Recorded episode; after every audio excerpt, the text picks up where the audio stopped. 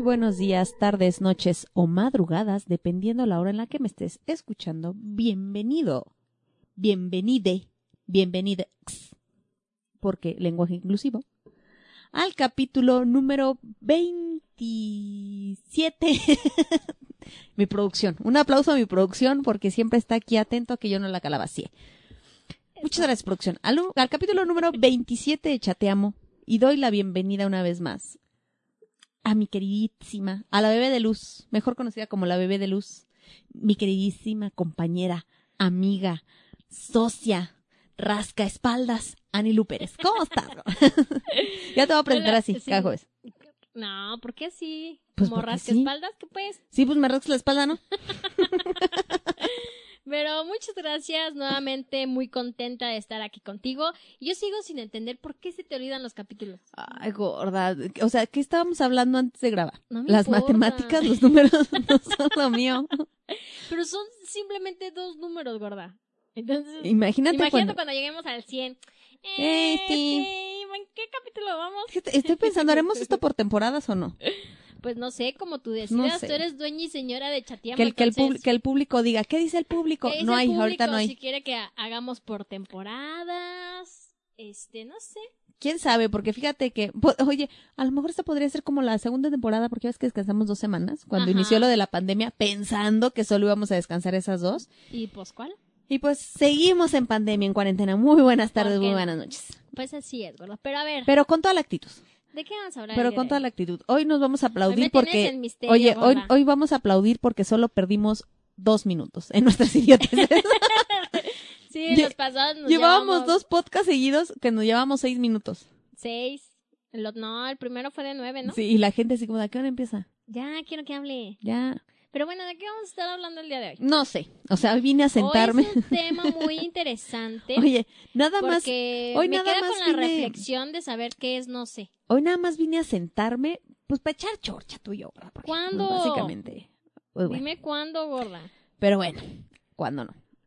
Ya con, ya con nuestro tecito en mano y con, y para, con nuestro, para eliminar los calores. para eliminar los calores. Sí, o sea, qué, qué irónico, ¿no? O sea, tienes calor, chingate algo caliente. Algo caliente para que tu termostato sí, para que, para que regules el termostato. es correcto. Yo tenía un amigo, fíjate, que, Que le decían el que termostato. le den el poste y te medía. La- Te No. decía si estabas caliente o no. Ajá. No, aparte de hacer eso, mi queridísimo Guillermo, lo ¿Del que toro? Ah, Gorda, yo no lo quería decir. No, este, Saludos al toro. no, este, este era, era Guillermo, Guillermo. soy la vaca del campo. ¿no? Un saludo también a, Mar- a Mariel. ¿Sí así se llamaba, neta? No, ¿cómo no? Ah. No, no, era Guillermo, no me acuerdo cómo se apellida. Ah, bueno. Pero recuerdo que vino aquí a León, era de Guadalajara, y vino aquí a León para estas épocas así súper, súper calurosas. Calientes. Y era el fanático de estar tomando café del Oxxo, así, de ese, de, la- de que De ese que está del que se hirviendo. está hirviendo. Y era de esas personas de las que se chingan las cosas así súper, súper calientes. Calientes. No, qué horror. ¿Cómo le hace? Ah, Y, y yo le decía, ¿cómo puedes, Guillermo? Se me quita el, me quita el calor. Pero bueno, esa es, esa es una anécdota que después contaré, porque vagamos por las calles de León. Y Este, nos volvimos a divagar. no, sí, me volví a ir. Ah, esa es otra historia muy divertida, porque de, de Guillermo no te he contado, fíjate, No, muy buen ¿por qué amigo. no me has contado de No me había acordado de Guillermo. Ay, qué hasta mala ahorita. onda, ¿eh? Hasta ahorita me acordé de Guillermo. Ya ni porque me trajo de, de vagancia. Cuando, esa vez que vino a León, quiso conocer el centro de madrugada. Y ahí andábamos a las una, a la una de la mañana, una y media. Ay, y este, súper divertido el memo. Súper divertido. Nos metimos a, a- ¿te acuerdas del famosísimo G-Bar en Sí, la claro. Madero? Entramos ahí una costa espectacular. Pero bueno, después, ese, ese día descubrí en dónde se había basado esa película de Secreto en la Montaña.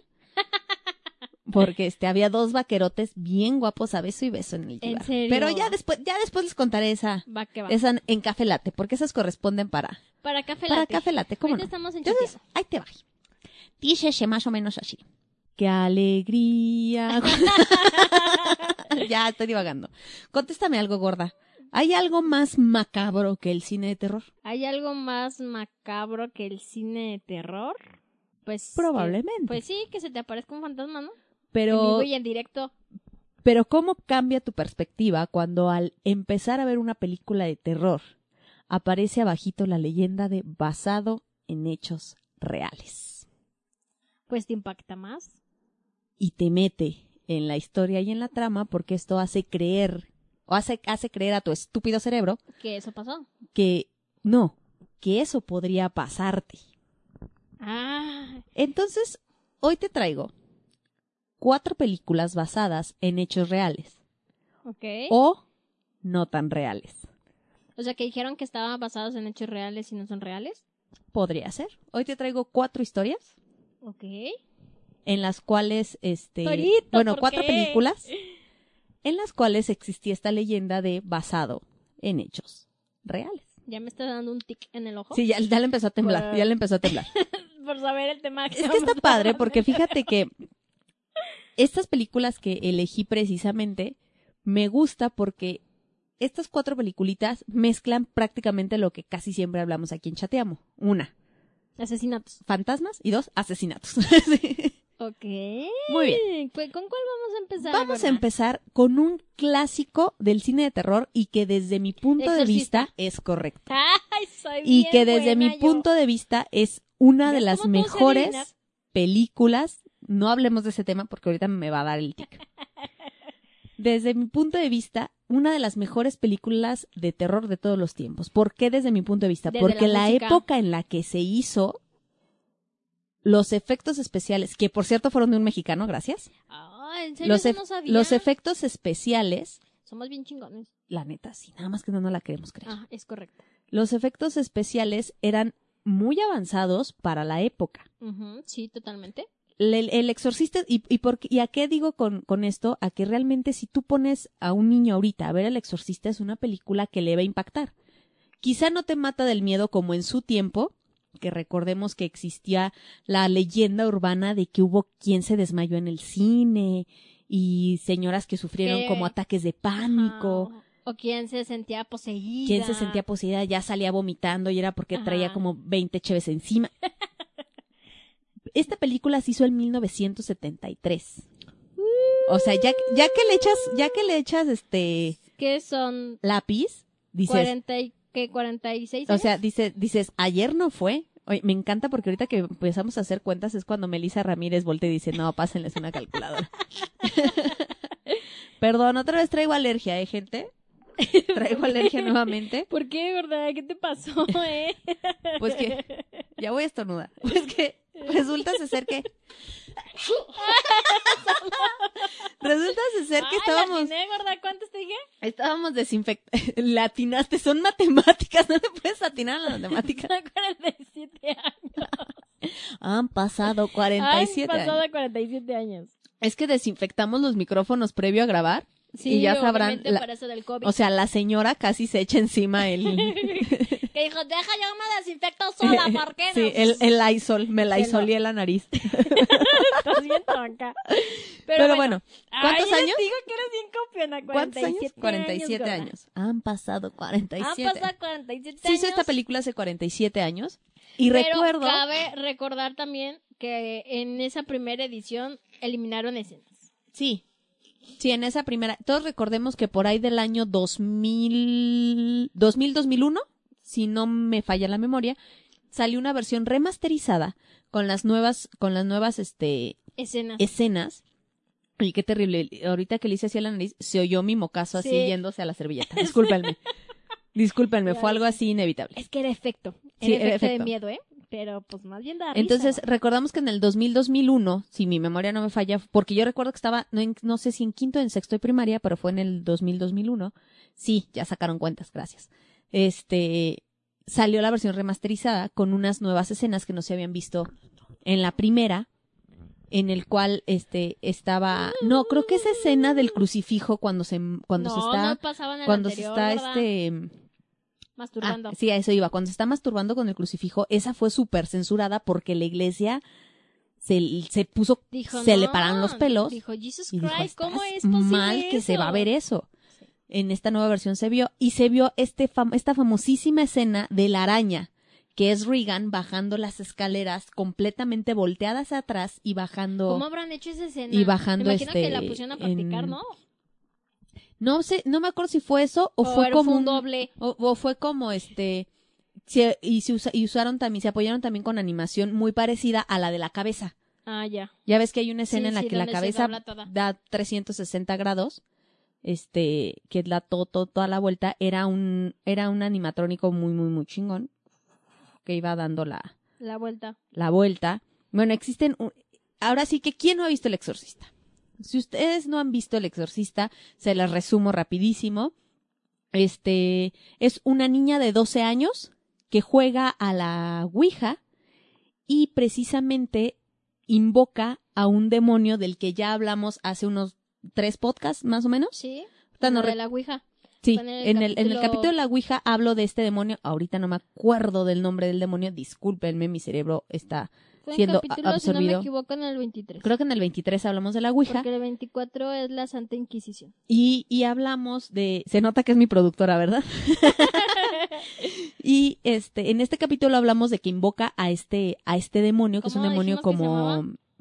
No me acuerdo, porque era una, no, es que era una. Susu. Susu era el más ojete. Ajá. Y estaba otro, y luego era, era, era este demonio que, que, que invoca a esta niña jugando a la, a la Ouija, y este, y, y en toda esta, en toda esta película, pues se ve la posesión, cómo, cómo va el proceso de que incluso va al doctor, le hacen estudios, etcétera, y cuando, y cuando descubren que sí está poseída, Poseída. llegan dos sacerdotes, y ambos sacerdotes mueren. Que recordar, yo creo que esta es como Ay, la sí. segunda o tercera mención que hacemos del exorcista, porque te acuerdas que también hablamos de esta película en el podcast de películas malditas ¿Es correcto? porque hubo muertes en la producción e incluso una persona de producción muere en las mismas escaleras en la que muere uno de los sacerdotes.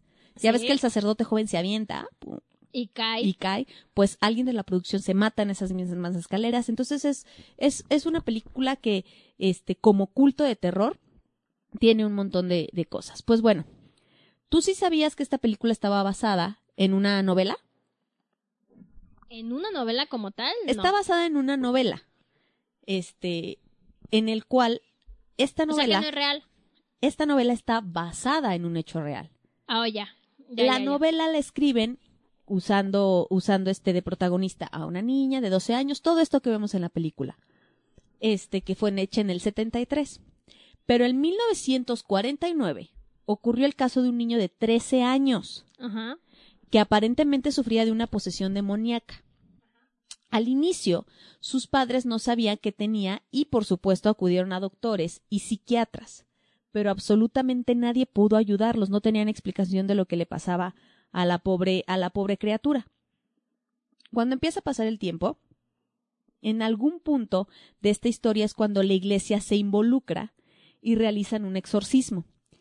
De, los, de las películas que traigo hoy, esta es de una de las que se consideran que sí fue realmente, sí fue real, O sea que sí está porque existe, docu- está documentado el ¿Y exorcismo. también por la iglesia? Está documentado el exorcismo por la iglesia. Ok. Que ahí te va más o menos cuál es la historia real de, de esta, de esta historia. Esta novela, la, la novela fue escrita por William Peter Blatty. Ese es el autor de la novela Del- El Exorcista. Y esta, No me gustaría leer el libro. a mí sí. Entonces, este, este escritor toma de la historia de un niño de Maryland llamado Roland. Este es el niño real en el cual sea, fue basada Realmente fue la historia niño, del no exorcista. Fue un niño. Exactamente. Entonces, ¿cómo descubre este novelista la, la historia? Ve, la historia se hizo tan famosa que salió en periódicos.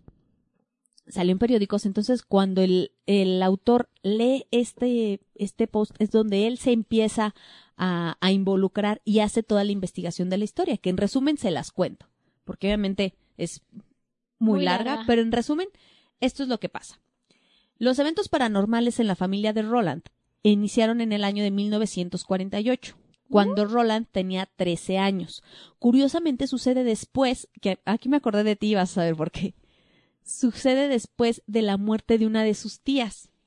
Ok, a los 13 años. Él comenzó a escuchar ruidos extraños que venían de su sótano. Si nos vamos a la película del exorcista, Regan juega a la Ouija En un sótano. en el sótano.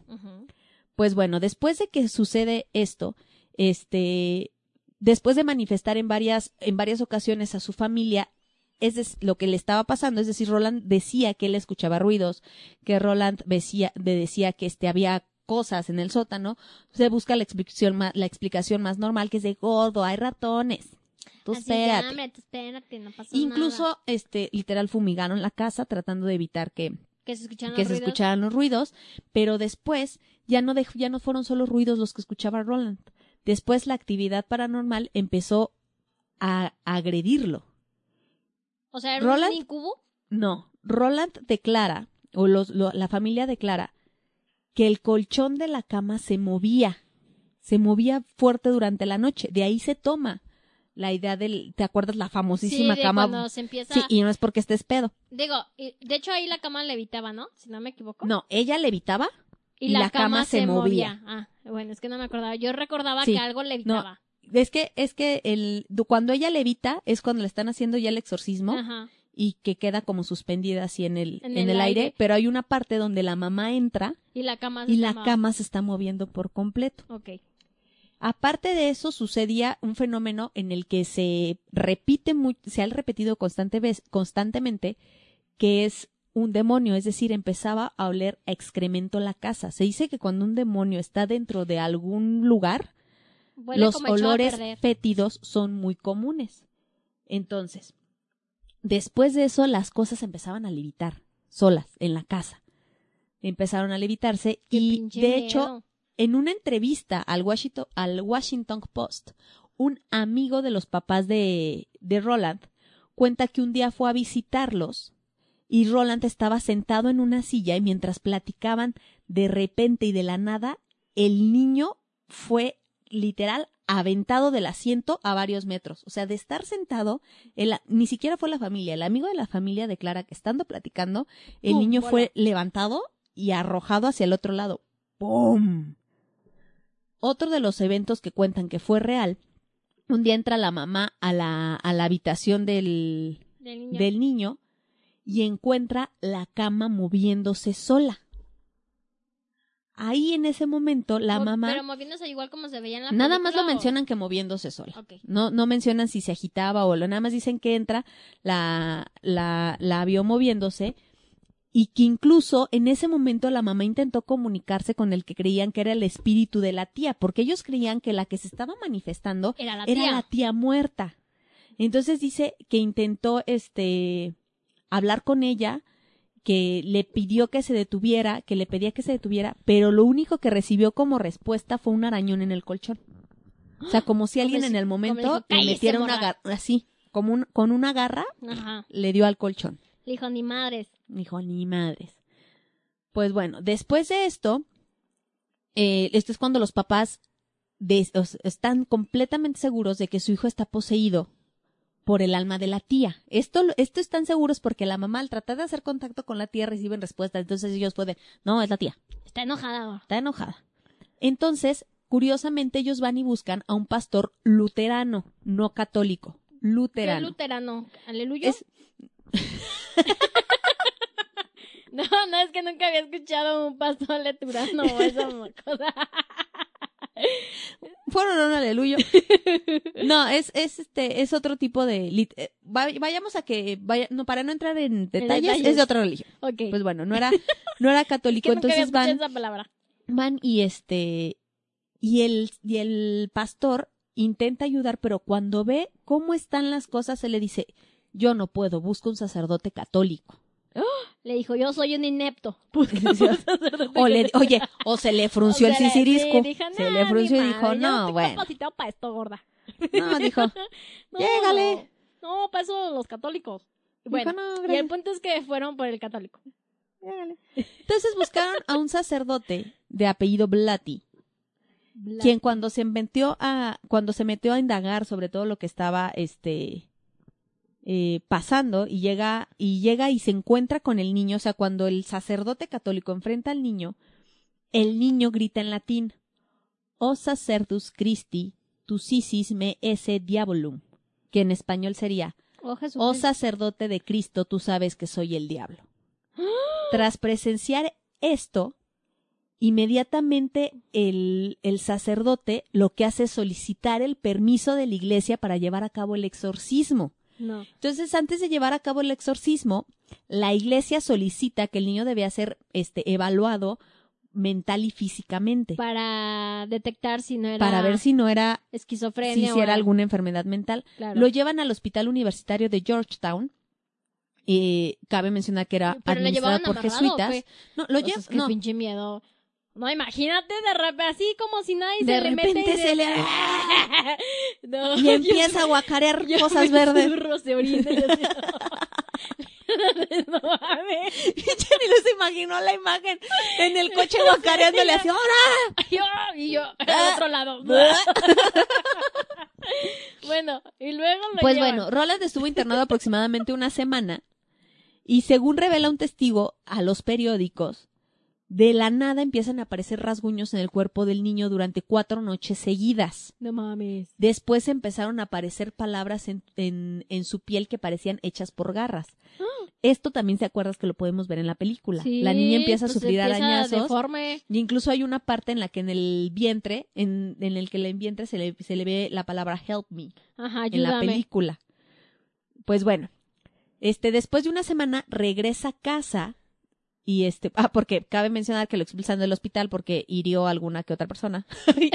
Por eso digo que, pero bueno, ya estando en el hospital, ven que no es una ven, enfermedad. la- ven que no es una enfermedad, no médicamente no tiene nada. Ok.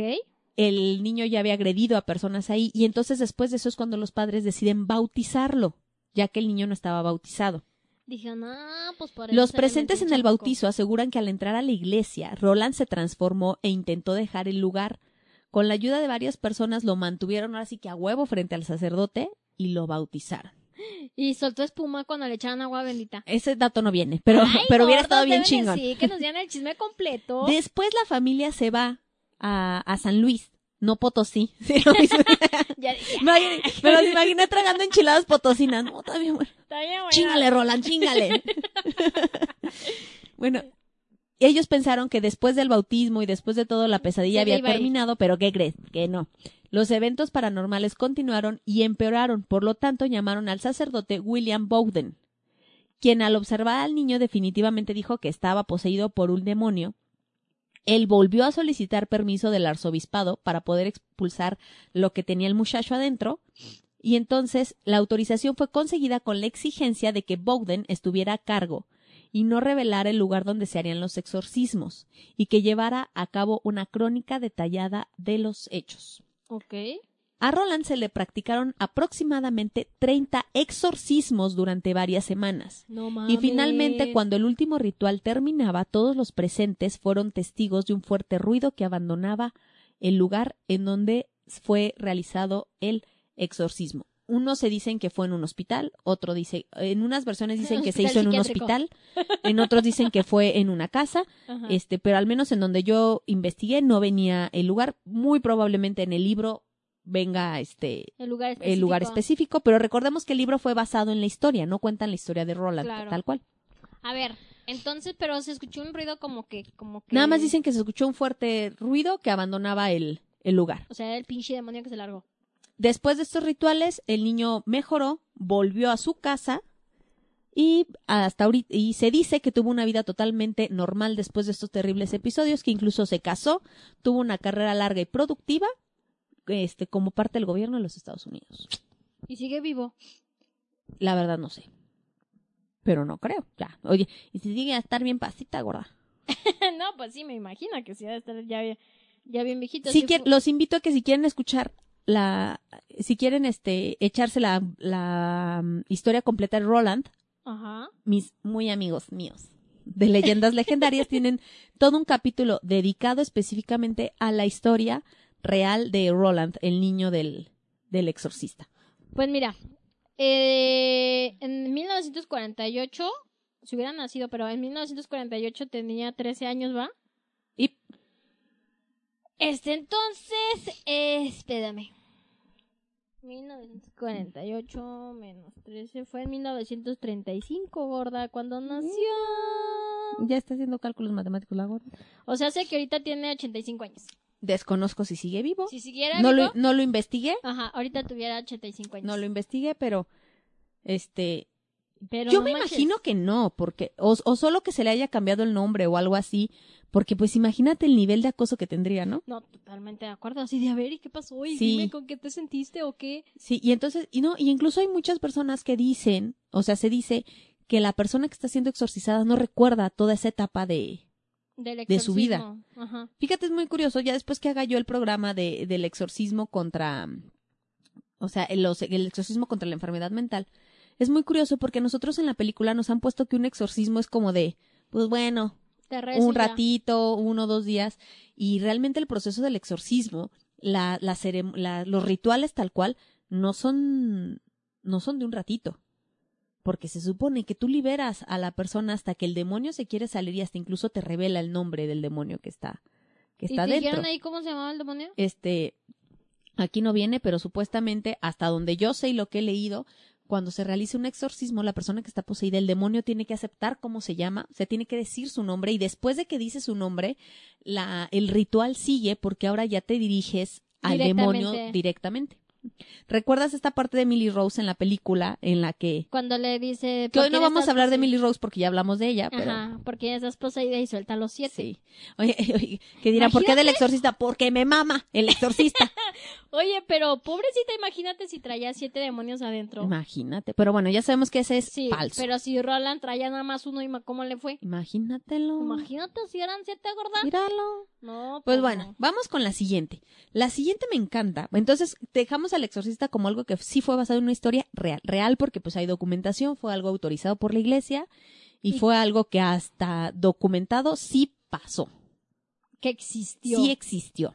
Pues bueno, yo la creo que siguiente sí me película, traumaría de la, la ver algo siguiente- así. la siguiente historia, ¿quién no? O sea, imagínate. O sea, tú, tú- no, pero tú eres más macha que yo. No, a mí Tú- sí, O sea, tú estarías ahí de chismosa. Yo, mi- fíjate, me la doy de muy, me la doy de muy macha, pero no manches, yo imaginándome a alguien vomitando verde y es que no manches, imagínate a alguien escuchar hablar en latín y que le veas la cara Ajá, transformarse así como de totalmente. demonio, no, qué miedo. pinche Sí, miedo. no, Buenas tardes, tú bien padre, gracias.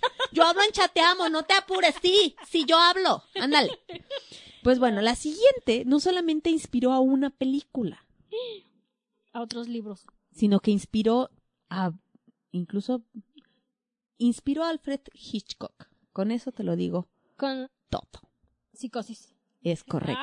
Ay, soy bien inteligente. Inspiró esta película y también inspiró la gran monumental serie de películas que son de la masacre en Texas.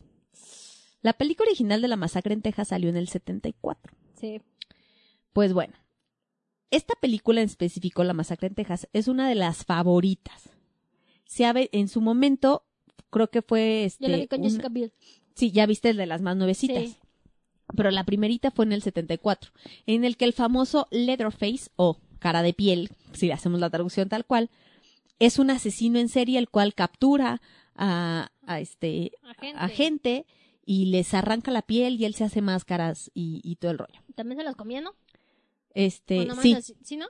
Aparentemente, sí. Pero bueno, esta historia está basada nada más y nada menos que en Ed Gein, este asesino que inspiró a Psicosis y la masacre, y la masacre en Texas. Ed Gein, este, o no, o no sé si se pronuncia Gain o Gain, Ed Gein, o Jean o Jan, Jean. Ed Gein. Bueno, ese morro. Si no me equivoco, ayer que escuché algo era como Ed Gein. Pues bueno. Ajá. Ed Gein fue un asesino que unos lo dicen como asesino serial y otros dicen que solamente es un asesino, que no, que no cubre el perfil para ser asesino serial, porque solamente se le pudieron eh, atribuir dos, dos asesinatos y fueron comprobados. Pero esos dos asesinatos fueron mediante el más o menos el mismo modus operandi. No se le considera asesino serial precisamente porque solamente son dos. Y ya ves que los asesinos seriales son un chingo. que serían 80 La historia de Ed Gein, que probablemente después nos aventemos un podcast completito de, de él. de él, este, es muy curiosa porque eh, Ed, Ed Gein, la historia de él es fascinante, te voy a decir por qué. Porque él empieza su trastorno gracias, sí, otra vez, a su bendita madre. Chingue su, Su madre. mamá le crea su relación con su mamá era incluso, algunos dicen que hasta enfermiza. Se lo echó. Hasta donde sabemos, no. no. Pero hasta donde se sabe. Porque podría ser que sí. Pero, bueno. Podría ser que sí, pero bueno, si pero no no mm, oye sí consintió, por lo menos. Mm, mm, bueno bueno no muy bien su mamá de nombre que desde empezar ahí hija de su are you? nombre bien raro. Augusta Ándale. No, no. Bueno, pero Augusta, ¿qué pedo? fíjate aquí vamos otra vez era una ama de casa luterana que le temía a Dios la familia completa de, de Ed eran este era Ed su papá y su hermano este y su hermano Henry Ajá. Que curiosamente se dice que su primer víctima fue Henry, su hermano. No está comprobado, pero bueno, te voy a platicar más un poquito de su mamá. Augusta era ferviente religiosa y creía sobre todo en el Apocalipsis y consideraba que las mujeres eran prostitutas creadas por el diablo para tentar a los hombres. Obligaba a sus hijos a leer diario la Biblia, en especial el Antiguo Testamento, que interpretaba casi literalmente. Solo había tenido sexo con su marido para procrear, nunca por placer, es Qué decir, nada más dos veces se lo echó para tener a sus hijos. Qué aburrida. No creía en la amistad y castigaba a sus hijos si los veía jugando con sus compañeros. No. Algunas versiones aseguran que Ed fue un buen estudiante, pero sus vecinos lo desmienten, dicen que en él que era medio pendejo, que apenas llegó a séptimo grado y que abandonó la escuela para trabajar en la granja familiar. Esto lo hizo hasta 1940, eh, que falleció su papá, lo que lo obligó a los hermanos y, y a Jean salir a buscar trabajo. Ed hacía pequeñas tareas, cuidaba hijos de sus vecinos, siempre se dijo que se entendía mejor con los niños que con los adultos, y aunque era diferente, todos, absolutamente todos, confiaban en él y lo definían como el rarito inofensivo. Pues ni tanto. Muy probablemente su primer víctima fue Eddie. De Ed fue su hermano, perdón, Henry. Henry tenía su propia, ahora sí que él era muy, muy, muy diferente a, a- a Ed y veía muy diferente el mundo. claro. Había comenzado a criticar a Augusta, A su mamá. a su mamá. Eso a Ed le incomodaba mucho y se molestaba cuando escuchaba hablar mal de su, de su madre, pero lo que más le molestaba era que cuestionara el evidentemente complejo de Edipo que él ya había desarrollado. O sea. Criticaban la relación, Henry criticaba la relación de Ed con su mamá. Ajá. Decía que era de cierto grado ese enfer- de cierto grado era enfermizo el, el nivel de cómo se amaban. Entonces, bajo este contexto, el 16 de mayo de 1944 se produjo un confuso incendio dentro de los campos de la familia. El fuego se descontroló y se acercó a la casa de los Jean. Cuando los bomberos terminaron de combatir las llamas, se dieron cuenta de que Henry había desaparecido y lo empezaron a buscar. Su cuerpo fue hallado al atardecer. Estaba boca abajo y tenía signos de haber sido golpeado. Las pericias demostraron poco después que había muerto asfixiado. Pero pues en aquellos tiempos fue de, ah, pues bueno, ya se murió. Vemos". La muerte de Henry le dio vía libre a la relación casi incestuosa de Ed y su mamá. ¿Ves que te Pero apenas unos meses después, la mujer sufrió una apoplejía y la dejó totalmente para- paralizada. Y en 1945 padeció otro ataque, al parecer cardiorrespiratorio, lo que deja a Ed sin su mamá el 29 de diciembre de 1945. Chale. En este El momento... año nuevo no lo pasó bien. ¿Qué truncas de lo que piensas? Sí, no, pobre vato, no se empedó. Ah, chale, no Ning- festejó el año nuevo. Ningún año nuevo va a volver a ser igual para él. En este momento es cuando se desata la, la locura de Ed porque pierde el único vínculo que lo mantenía como Cuerdo. cuerdo. Él se queda sin, sin quien hablar porque recordemos que todos lo veían como el rarito. Claro. Entonces él se queda sin quien hablar y entonces es cuando él se concentra en sus propias fantasías. Les voy a hablar rapidísimo de las dos muertes que, que, que le adjudican. Una es, una es de Mary Hogan, que muere el 8 de diciembre de 1954. Esta víctima, Mary Hogan, era la dueña de un bar. Al que, el bar, el típico bar del pueblo a que iba, al que iban este, Todo todos, incluidos Ed. un día llega un granjero de nombre Seymour Lester, entra a la taberna, entra al bar, no ve nada más que un gran charco de sangre. No encuentra, no encuentra en ningún lugar a Mary y entonces empiezan las investigaciones. Recordamos que estamos hablando de los años 50. O sea, si eso sucede ahorita en Estados Unidos, lo encuentran a los dos días. Sí, claro. No había tecnologías periciales, no había nada de No. eso. Pero sí muestran a, a Ed como uno de los sospechosos. La otra muerte que se da en el. Pero lo encontraron en no. el, el cuerpo no estaba. Ver, Nada bueno. más estaba un charco de sangre. Empiezan las investigaciones y este. Y después sucede otra muerte. Ok. Ahora sí que sucede la muerte. Espérame, se me fue aquí el nombre. Bernice Warden. ¿Ese fue hombre? No, Bernice Warden. Era una mujer. O sea, Dueña de una ferretería. Ya había desaparecido Mary Hogan. puras mujeres empoderadas. Y luego. Bernice, Bernice Warden, dueña de una ferretería, desaparece. Igual nada más encuentran sangre en el lugar. Pero aquí el hijo de Bernice dice, el único, eh, el último en entrar a la tienda antes de que desapareciera mi mamá Fue, fue Ed. Ed. Incluso hay una versión en la que dice que el hijo de, de Bernice dice, mi mamá me había dicho que ya había varias veces que Ed venía y se quedaba frente a la tienda. Estas investigaciones llevan a la casa de, Ed, o sea, ahora sí que al mostrarlo como sospechoso, llegan a la casa de Ed y cuando la policía de Wisconsin entra, es cuando se encuentra con la caótica escena. ¿Estás lista? Un cinturón hecho con pezones de mujeres. ¿Qué? Varias sillas y una lámpara tapizadas con piel humana. Un corset elaborado con un torso, narices, uñas, máscaras creadas con rostros, huesos, cráneos y el cuerpo de su última víctima colgada de los pies sin cabeza ni tripas. Pero el desorden de la planta baja contrastaba con una pulcritud de la parte superior de la vivienda, donde el asesino que marcó a fuego la cultura pop había cuidado a su madre hasta la muerte. El sótano estaba lleno de todas estas cosas horribles y la parte de arriba seguía pulcra y limpia porque era el lugar en el que él cuidó a su mamá y siempre se encargó de tenerlo limpio. limpio. La confesión no tardó no tardó mucho. Este eh, espérame, déjame Pero, aquí o esto. sea, ¿qué pedo con el güey? Ed estuvo 30 horas en silencio. Ajá. Recién cuando le dijeron que lo iban a poner frente al cadáver de Bernice, Ed habló. Pidió una tarta de manzana con queso cheddar y confesó. ¿Por qué no? Ahí era el final del psicótico anónimo e inició este culto sobre el al que con el que se ganó el nombre de el carnicero de Plainfield. Ok. Esta es la historia que inspira a Psicosis Y a masacre. y a la masacre en Texas. Cabe mencionar Pero eh, ahí dice por qué. Ahora sí, ahí te voy. Cabe mencionar que él dice, ¿por qué no se le dice que asesinó en serie si tenía todas estas cosas en su casa?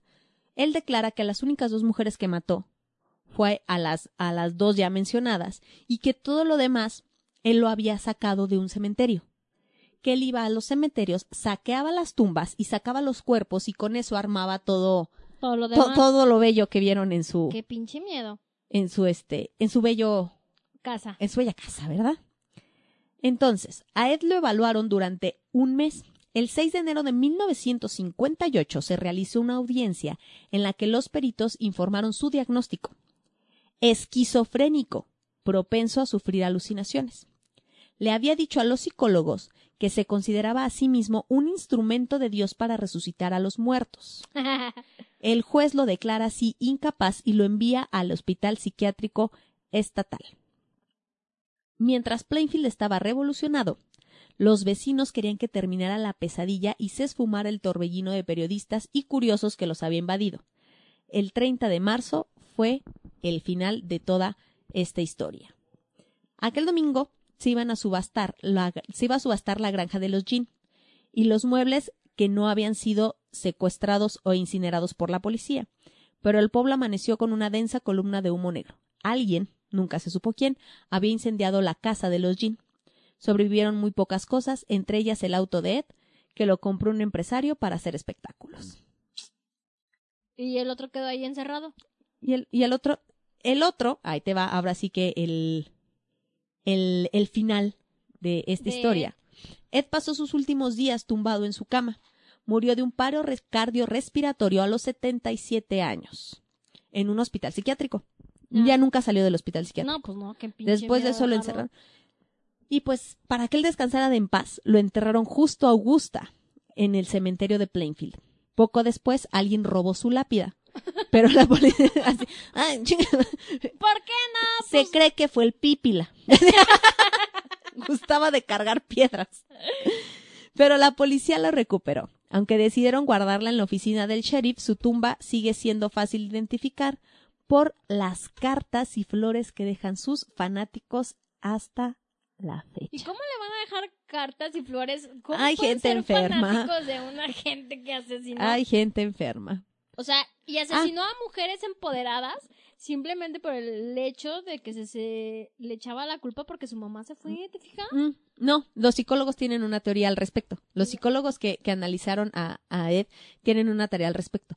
Que eran mujeres porque él estaba intentando, este, Formar el cuerpo de su mamá. for- es- o sea, se- justamente lo que pasa en psicosis. ¿Recuerdas? Si no vieron psicosis, viven abajo de una piedra. Lo siento. Este, ¿recuerdas que en psicosis, este, ay, se me olvidó el nombre de el, el personaje principal. No, no me acuerdo. Hace años que la vi gorda. No me acuerdo.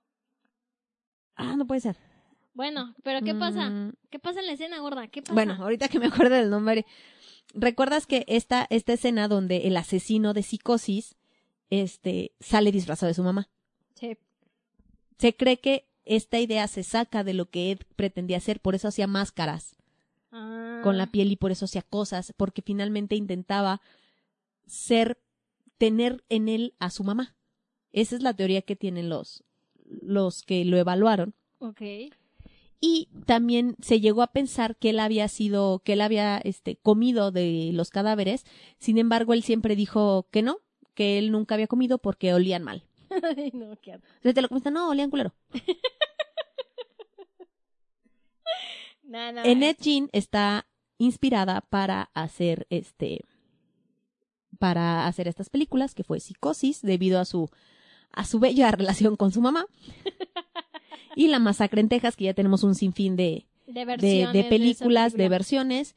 Y si quieren googlear, ya saben, los invito, googleen, googleen las imágenes de la casa de Ed Gein y van a ver tanto la imagen, A ver, a ver, el, contra- ver. el contraste de la imagen de cómo tenía la, casa, arriba. la parte de arriba totalmente arreglada, Con la parte de abajo. con la parte de abajo en donde se encuentran eh, las, ahora sí que, las cos- ver, sus ver, creaciones, ver, sus creaciones, mira, ven.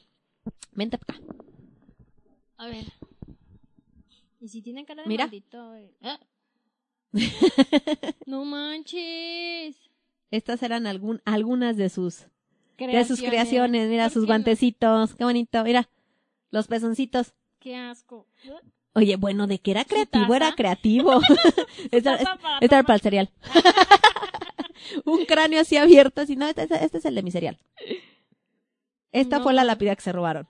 Edward Jean. ¿Y eso como para qué? Ahí está. No así, manches. así fue como encontraron este a su última víctima. Googleenlo y van a ver, y van a ver este y van a ver que Son zapatos de con qué. Sí, pero estos, eh, no, este es, es un curioso porque es una, es un fabricante que se inspiró en la historia de Jean para hacer bolsas y zapatos con aspecto como de piel humana. Ah. Ah. Ay, ¿Qué dijiste? ¡Ay, esos taconazos! Sí. Y por ejemplo, esta es, y es, esta es donde vivía su mamá. O sea, la parte en donde tenía, no tiene absolutamente nada que ver Con lo de abajo. con lo de abajo. Hay versiones que dicen que sí era caníbal. Él siempre negó que había hecho canibalismo. Él dijo que, que no, que olían feo, que nunca se los, que nunca se los comió, que nunca tuvo sexo con, con los cadáveres. Pero este, hay, hay ciertas versiones que, ¿Ese que es un pezón? sí, pero esta ya es, es mamada. Estas, sí no son cosas que haya hecho él. Y fíjate que el Jin Yan, pues no estaba tan feo, gorda. El Jin Yan. No estaba tan feo, pero sí tiene cara de maldito. Pues bueno, no hable, fíjate este, Ted Bundy. Ted tan- Bundy, tan está tan chulo. Y también con cara de maldito. Ay, Dios mío. Pues bueno, esa historia fue totalmente real. Un, un asesino totalmente real que sí existió y en él se inspiraron para hacer este De- pues estas hecho, dos también- grandes películas de culto de terror. Pero también de ahí salieron otras que era, ¿cómo se llamaba esta película bien mensa? Que eran tres hermanos feos. Terror en vacaciones. La vac- las vacaciones del terror. ¿Así era esa? No, Así ni- no. ¿Cómo se llamaban esas películas? ¿Cuál es? ¿No te acuerdas que Ah, eran- la risa en vacaciones. No, No. que eran tres monos todos feos y deformes que igual este a la gente que iba pasando las secuestraban y, y las mataban y pero esas sí se las comían. Ay, no, no sé cuál es. De hecho, este... Camino hacia el terror, creo. Esa no la he visto. El silencio, el silencio de los inocentes también se dice que fue un poquito inspirada en la historia de Ed Gein. Ah. Pero bueno. Pero esa es- busca esa, eh, a ver, googlea, Go- googlea, perdón. googlealo. ¿Qué ¿Cómo? El, eh, ¿Qué te dije? El camino hacia el terror. Ajá, el camino hacia el terror. El camino hacia hacia el dorado, no sé hacia el terror. hacia el terror. Camino hacia el terror. Camino ¿no? hacia el terror. ¿Esa? Sí, creo que sí eran Mira, esas. que debe eran- haber un chingo, dice este camino hacia el terror 6, la Ajá, herencia. Sí, Ah, no la he visto. pe- pero son una babosada. Imagínate que yo las vi y ni siquiera te dan miedo. No, pues entonces sí. Pero mira, todos están feos, horribles. y, y, entonces. Parecen orcos. Sí. Entonces das cuenta que son tres hermanos. Ah, es esta. Esta es la que yo vi. mira. Oye, ¿no te pasa Esta. que, por ejemplo, hay, ve, hay siete? Sí. Hay siete, pero yo vi esta, la primerita. Las voy a buscar para reírme. Y casualmente, este, pues nadie se puede defender, ¿no? O sea, pues, ¿cómo? Ridículos. O sea, no pueden con ellos. Pues bueno, ahí tenemos estas dos historias, gorda, que hasta donde está documentado Es real. es real. Me consta. Eh, bueno, no nos consta, pero está Me documentado consta que es real. está documentado, gorda. Ahora te van las siguientes dos, que van como juntas con pegaditas. Ok. ¿Has escuchado del terror de Amityville? No. Está raro porque tienen como... Fíjate, ¿eh? ahí te va. Terror en Amityville, en el 79. Amityville 2, La Posesión, en el 82. Amityville 3, El Demonio, en el 83. Amityville 4, en el 89. The Amityville Curse, o sea, La Maldición de Amityville, en el 90. Amityville, Es Cuestión de Tiempo, en el 92. Amityville 7, El Rostro del Diablo, en el 93. Ay, no. Amityville 8, La Casa de las Muñecas, en el 96. El horror de. Amityville en el 2005. ¿Qué? Amityville Haunting en el 2011. Amityville El Asilo en 2013. Ami- Puedo seguir. Hay, bueno, Sí. vamos- hasta el 2020. hay desde el gorda. 79 y la Hasta el última fue en el 2013. 2017. What the fuck? Estamos hablando de un total de 1, 2, 3, 4, De 5, 14. 6, 7, 8, 9, 10, 11, 12, 13, 14, 15, 16 películas. 16 películas de esa basura. agarrado de una sola historia, ¿Y cómo pudieron hacer 16 películas basadas en una sola historia? que es la famosísima casa en la calle de Amityville. Que tú dirás, ah, ¿Y eso qué? pues bueno. ¿Dónde está Amityville? Está ubicado, como siempre, en Estados Unidos. Bendito todo pasa en Estados Unidos. ya. Déjale, doy un trago a mi, a, a mi té porque ya siento que estoy como abuelita. Sí, no manches, todo Mm. pasa en Estados Unidos. Eso me alegra porque quiere decir que México se salva. Muy bien. Si yo intentara resumirles la historia de las películas, ya ya vieron cuántas son. Yo he 16. visto una, que fue la del 2005. Yo ni una. Y la vi porque sa- sale Ryan Goldsmith o Rey- no sé cómo se llama. Este Ryan. Gosling. No, Ryan Reynolds. Déjame te digo cuál Sale- de los dos Ryanes. Ay, como que me suena. Es donde Sale él con está barba. madera. Sí. Y, y tenías que recordar esa, esa escena curiosamente en la que se ve bien guapo. Sí, donde se le ve todo su cuerpecito. Sí, se le ve tu Sí, es Ryan Reynolds. Ryan Reynolds, ¿verdad? Ah, pero no la vi. Deadpool. Ajá, Deadpool. Deadpool. Pero no la vi, gorda. Pues bueno, esta es la única película que yo he visto. Que cuando yo la vi sí fue así como de, ¡ay! Porque sí traía una que otra cosita que le haces, ¡ay! Desconozco de qué se traten las otras 15 que existen. O sea, si es que la maldición, que la posesión, que el asilo, que... que no sé Pero qué. ha sido una historia a la que se le ha sacado un jugo impresionante. De una historia, por eso no les voy a- por eso no vamos a habl- hablar precisamente de la película porque hay un chingo. Claro. Pero esta historia de Amityville es una, eh, ahora sí que, que sucedió una vez y se reprodujo una y otra y otra y otra y otra Como y otra vez, Gremlins. Como los Gremlins. Esto viene de una historia real, real, entre comillas, que sucedió en 1974 en Estados Unidos. ¿Qué pasó? En el pueblo llamado de Amityville, en Long Island, Estados Unidos, llega un... Oye, curiosamente, Curiosamente. se llama Ronald. ¿Es en serio? Sí, Ok. muy bien. Eso ya. ya Un día- gustó. Este, llega, o como le decían Ronnie, Ajá. Ronnie llega al bar de Amityville Ok. a decir que alguien había matado a toda su familia en la noche. Cuando la policía hace las investigaciones, se dan cuenta que el asesino había sido Ronnie. Era evidente. Esta era la familia de Feo. No que se eran feos, sino que así se pedaban. Ok.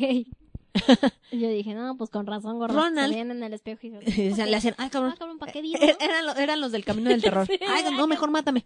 Entonces, al parecer, Ronald, bueno, no al parecer, lo que sucedió fue que Ronald disparó con su escopeta mientras dormían a su familia. Mató a sus papás y a sus cuatro hermanos. No te pases. La casa está ubicada, porque sigue ubicada, O en sea, el número 112 de Ocean Avenue, en Amityville.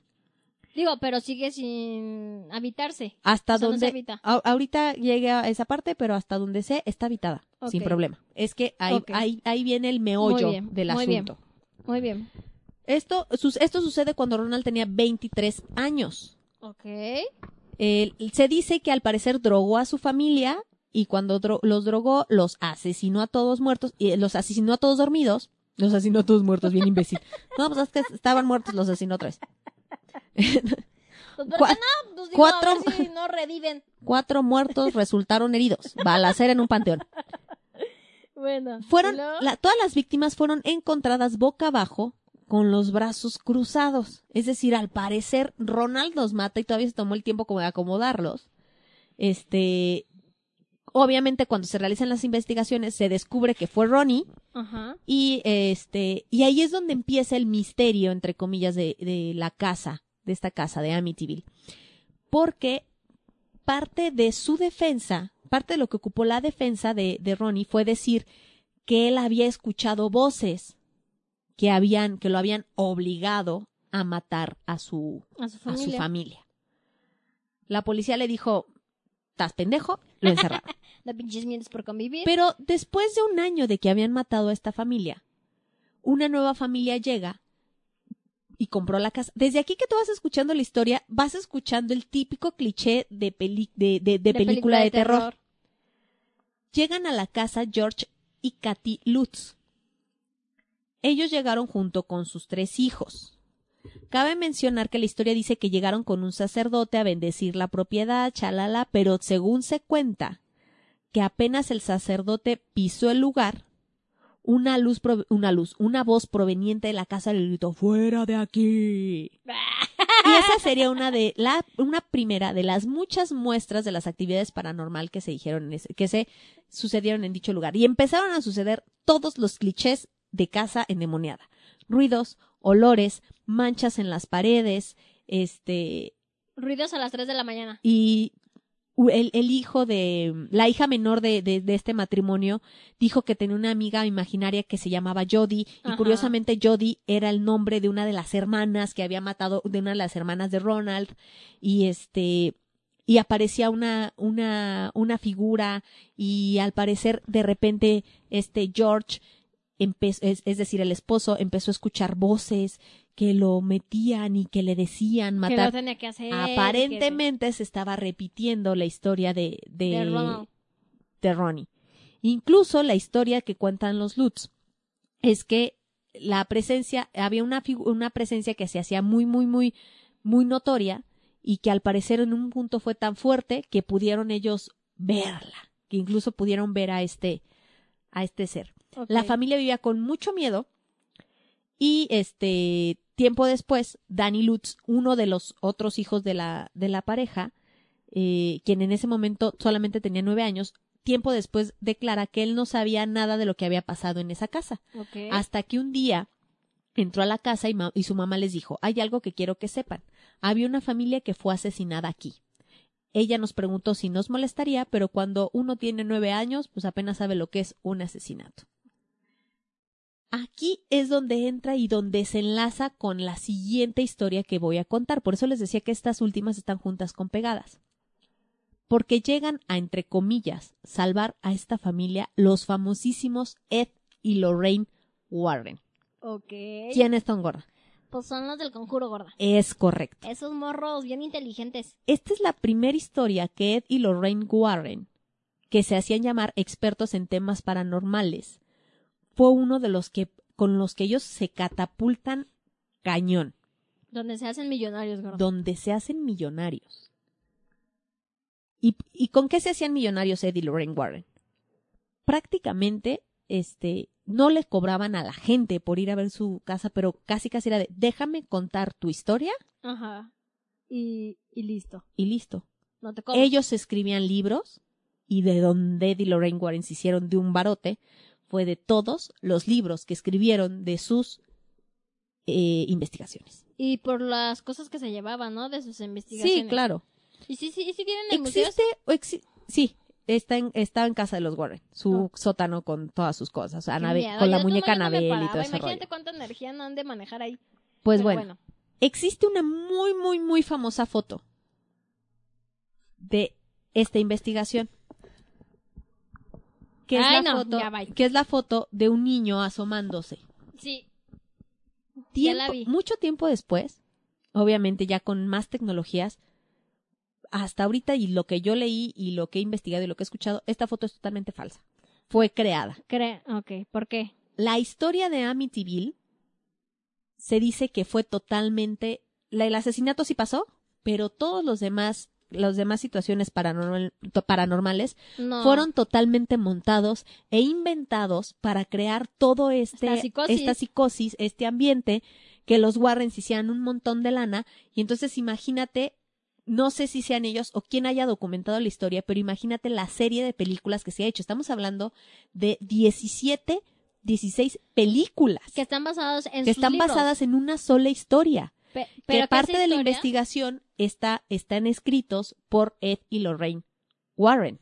Ok, mira qué inteligente. Entonces, este, aquí incluso, curio porque curiosamente, después de que los Lutz se fueron, no existe ninguna otra versión de la gente que haya vivido ahí que diga que pasan cosas.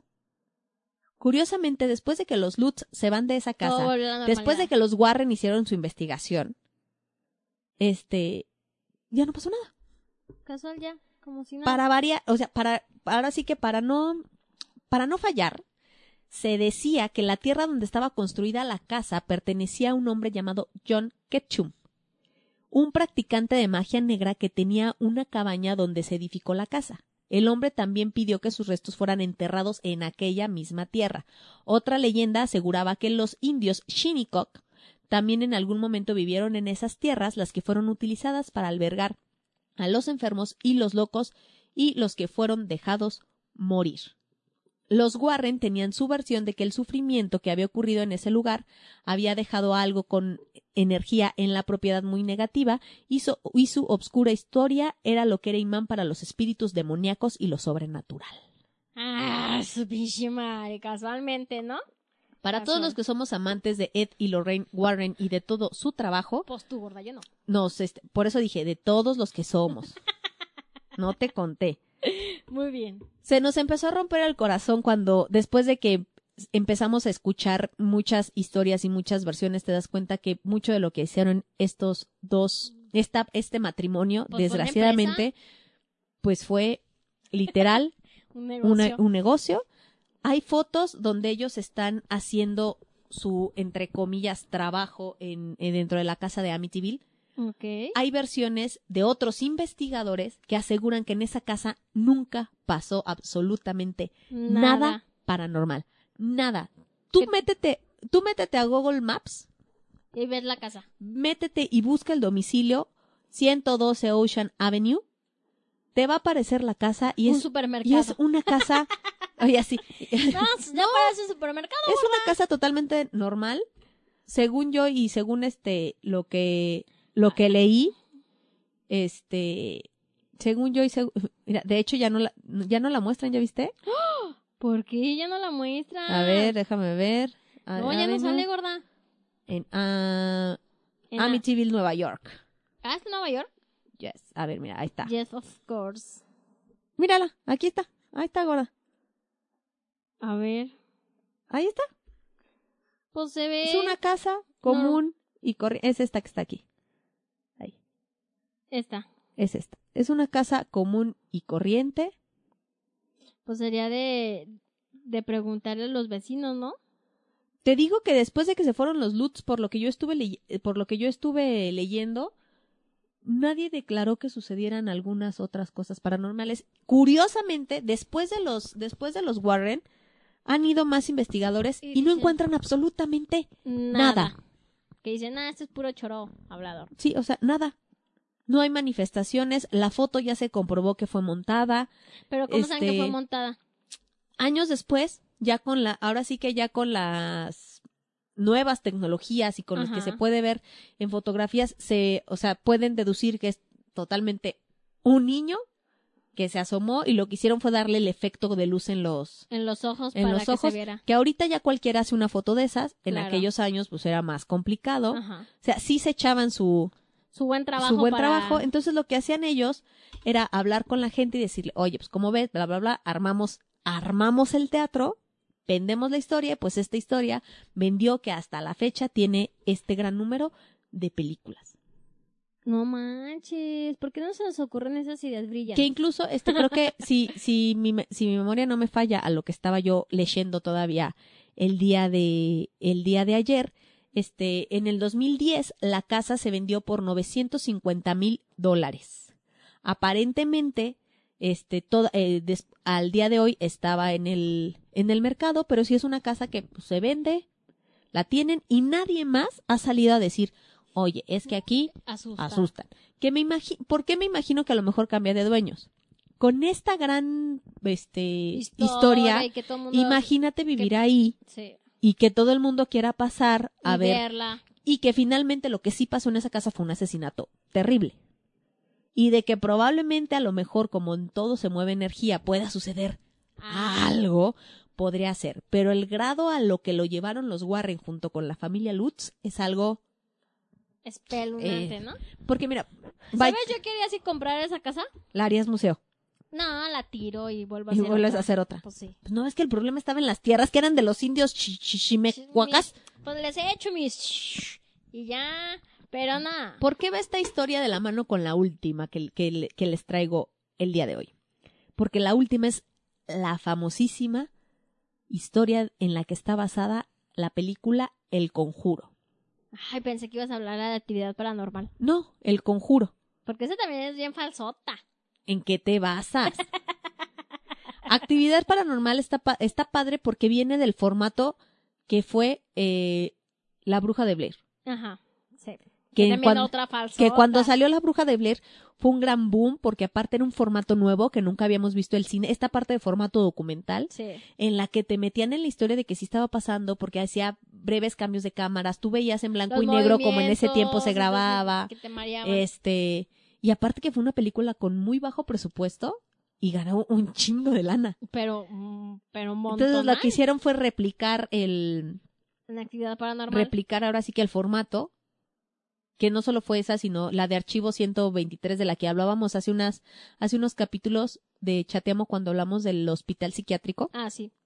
Esa cap- También te hace falta ver la de los ovnis. esa también, entonces, este, Que no la has visto con Mila Jovovich. oye, y aparte no hemos hablado de ovnis aquí. A ver qué le hablamos te, de ovnis? te- te falta que investigues acerca de esa película, porque también hay muchos que dicen que sí Que fue sí, real oye, y que otra que es falsa. Que sí, cierto. Que, ajá, que sí que sí cierto y otros que no Pues es bueno, cierto.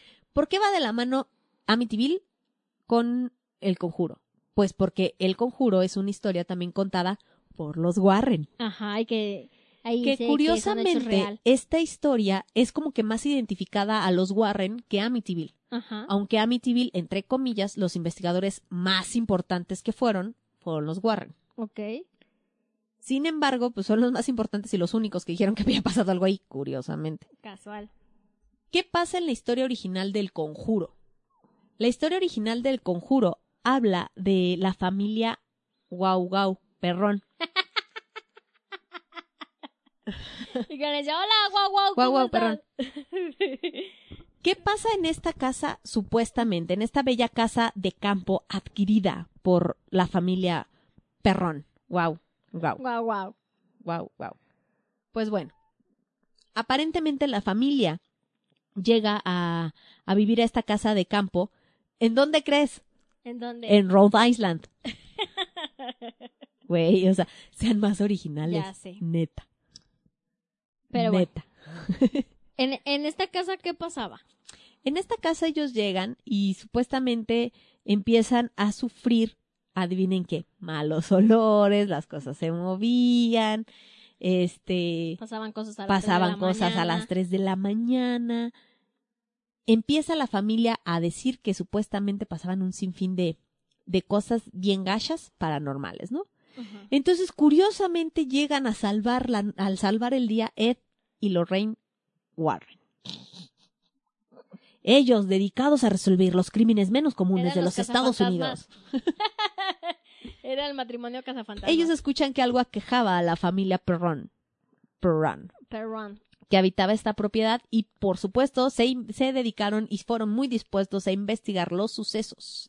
Para esto corría la década de los 50.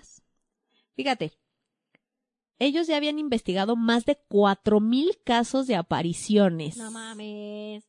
Entonces se convirtieron en los investigadores más importantes de toda América. Ya para cuando ellos llegan a esto, ellos ya habían investigado a Amityville. O sea, Amityville ya había sido su... Ajá. el mejor trabajo de la vida. Supuestamente en la historia real, la familia empieza a convivir con los espíritus de esas veces que dices, no, tú no has conocido a alguien que diga, en mi casa hay fantasmitas y no pasa absolutamente nada, ya me acostumbré. Sí.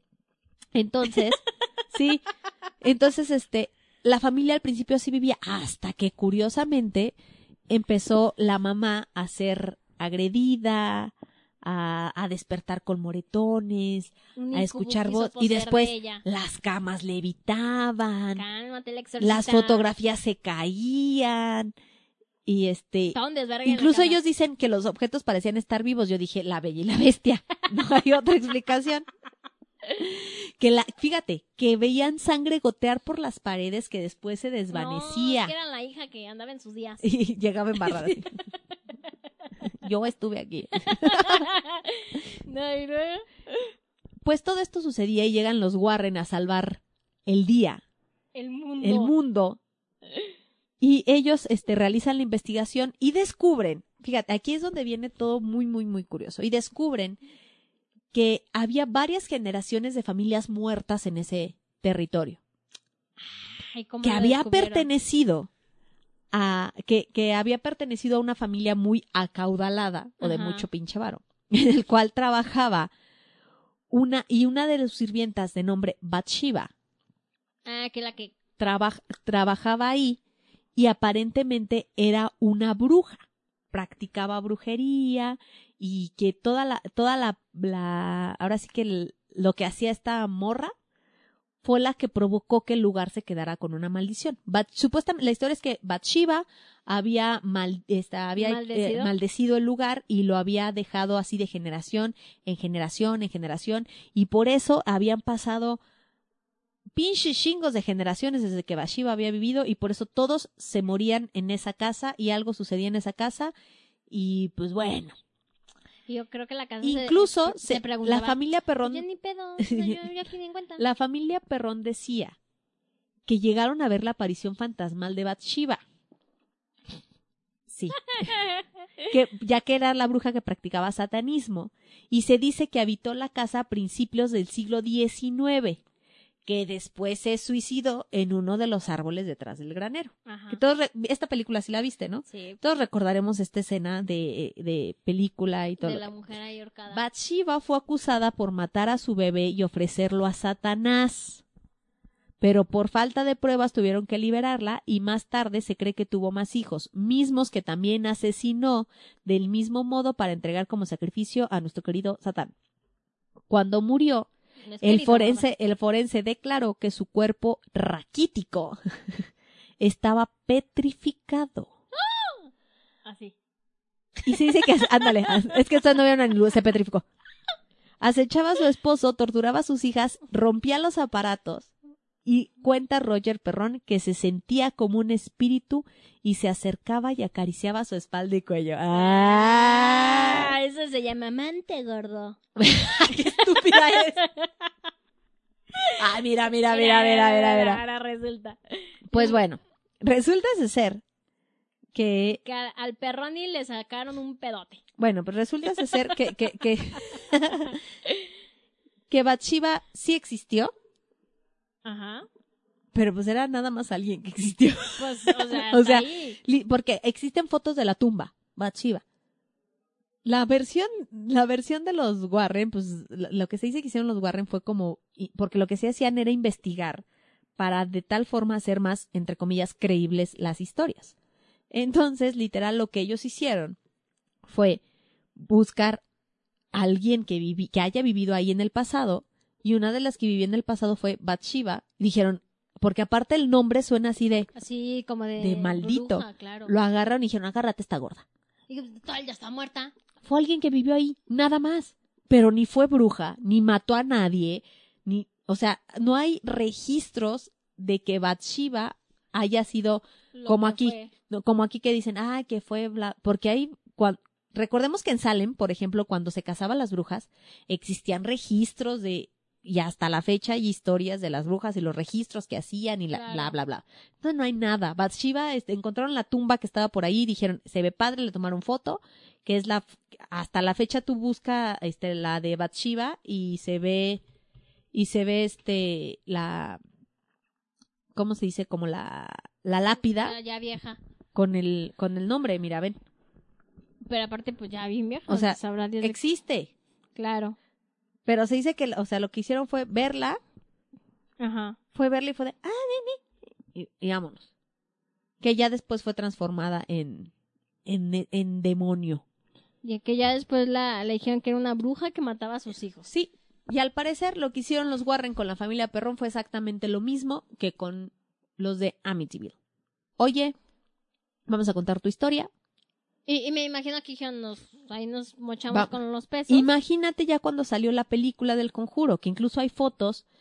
eh, hay, hay una foto de las, las hermanas reales, las hermanas Perrón, junto con quien las inter- junto con las actrices que la interpretan. Imagínate cuánta lana no se llevaron. No, pues un montón, gorda. Por e- y, y este y, y aparte estos ya eran entonces imagínate que dos investigadores llegan a tu casa y dicen oye vamos a hacer una historia de tal tal tal tal tal y tal y la contamos. Y montamos todo aquí. Mut balana de por medio pues podrías decir tú Vamos. ahí está hasta la fecha que los que viven en esta casa que sí todavía existe es de güey ya Sí, o sea, ya, por favor, déjenme vivir en paz. porque tuvieron una oleada de visitantes después de la de la película. Y gente que vive en esa casa ha dicho no pasa nada de verdad aquí no pasa nada, Simplemente ya déjenme vivir. que hace poquito vi un me, me etiquetaron en una publicación que decía recorre virtual, virtualmente la casa del conjuro Ajá. que obviamente sí entonces imagínate dijeron no si andamos bien mal por la cuarentena no sí pues que la que finalmente por ejemplo es como si fueras a los estudios de Universal Claro. Oye, esta es la casa que se, se usó para la grabación. Güey, no mames, qué Qué chido. chido. Se acabó. ¿Y si la recorriste?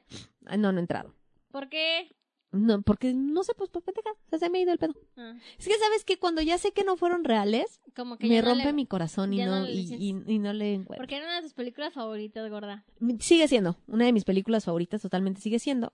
¿Por qué no metí la del Conjuro 2, que es el caso de Enfield?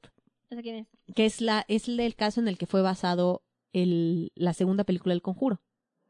Supuesta investigación también de Ed y Lorraine Warren. Pues al parecer el caso de Enfield, literal, ellos se lo inventaron todo. Sí existía una niña que tenía que estaba viviendo cosas paranormales, pero hasta donde yo supe, esta familia no los dejó entrar. Puede, no, no, no. No, a la verga. Que vale. Y ellos inventaron ya toda esa historia de que sí investigaron y todo el rollo, pero realmente ¿Y todavía viven? no investigaron. Ed y Lorraine, Lorraine se acaba de morir. ¿Cómo crees? Ed ya tenía un, un tiempecito, pero Lorraine se acaba de morir hace O sea, poquitito, o sea, Lorraine... hace meses. ¿Qui- ¿Quién murió primero, el hombre? Ed. Es que Ed es el hombre, ¿va? Sí. Ed se decía que era demonólogo, es decir, que él era experto en demonios, y Lorraine decía que era psíquica. Por eso hacían el dúo perfecto. O sea, uno llegaba y decía, tienes aquí un demonio, y el otro decía, sí, lo siento.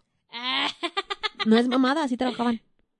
pero eso se ve más falso que las galletas de animalitos. Si hubieran llegado así, me dice, ay, no, güey, ya llégale. De hecho, mira, ven. Ella es Lorraine con Vera Farmiga, que era quien, que es quien la interpreta en la película. ¿Y por qué se tomó foto con ella? Imagínate todas las energías que no le pasó. Ahí está. Y entonces murió hace poco Murió hace poquito. Ahorita te digo y cuándo se murió. tenía hijos. Según yo, tienen una hija. Imagínate toda la nota que le Sí, mira. Judy. Hijos. Judy. Ah, El 29 de... No, No. fue en el 2006. no, no, no, no, no.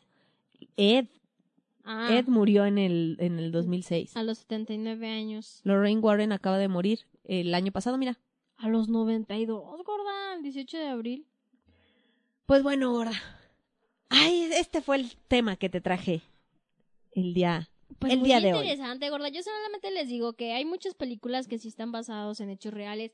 O la mayoría de todas las películas, de todas las películas que existen en la vida, pues se basan O se en inspiraron algo real, en- en algo, pero al final de cuentas le meten su drama y, y acá su pedo, pues para que se vea así como, ah, no mames. Si ¿no? alguien todavía creía que el conjuro era real, perdónenme, les rompí el corazón. Tampoco actividad paranormal. A mí también me dolió. A mí también me dolió cuando me enteré que el conjuro era...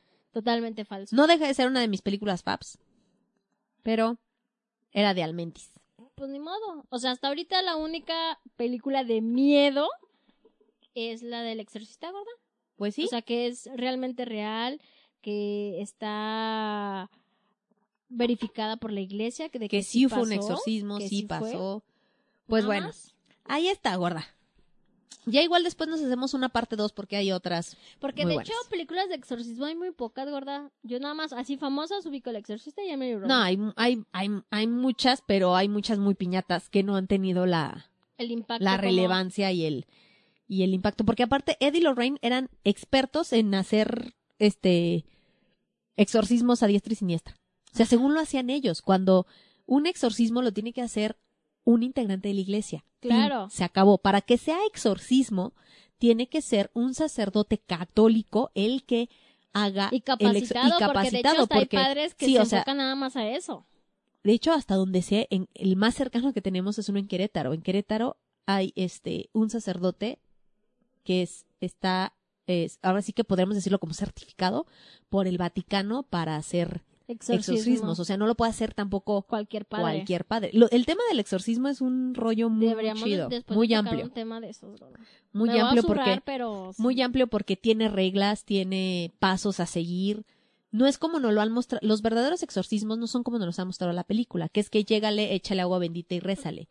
Es todo un ritual, hay rezos específicos para el exorcismo, hay cosas específicas que el sacerdote tiene que ir haciendo, que en donde lo podemos ver entre comillas un poquito más real es el es en el exorcista. ¿Te acuerdas que el padre incluso tiene un ritual de cómo Ajá. se viste, cómo qué es lo que empieza a rezar, Claro. todo ese rollo. O sea, com- como onda de ritual el exorcismo es algo muy muy interesante.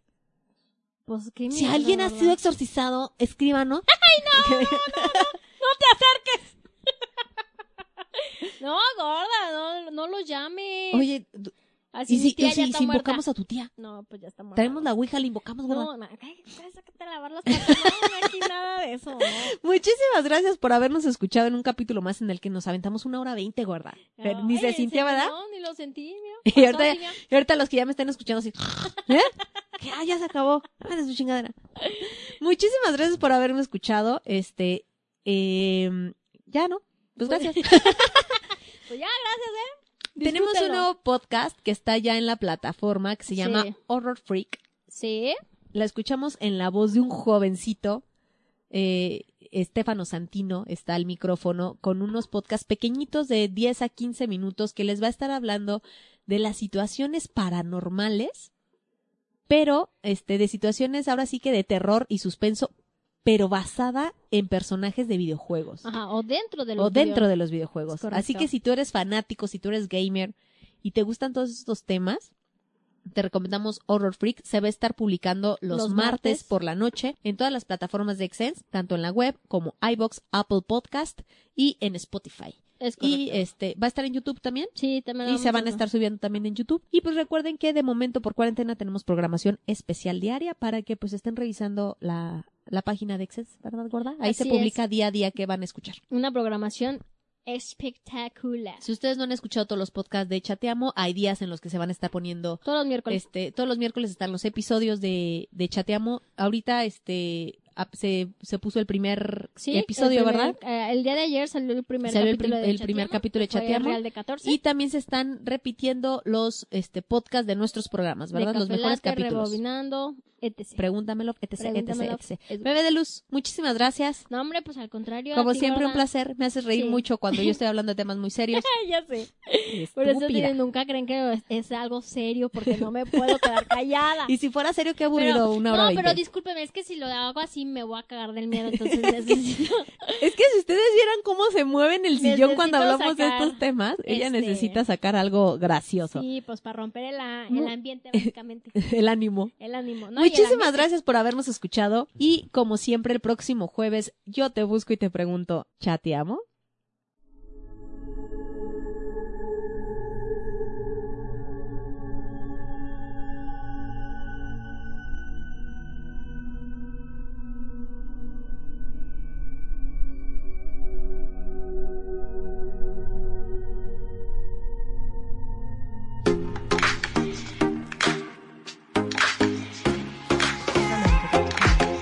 Esto es una producción de Excellence Podcast. Si te gustó, por favor califícanos con 5 estrellas y dile a quien más confianza le tengas que se suscriba. Estamos disponibles como Excellence Radio en Spotify, Apple Podcasts, iBox y YouTube, así como en excellenceradio.com. Comparte.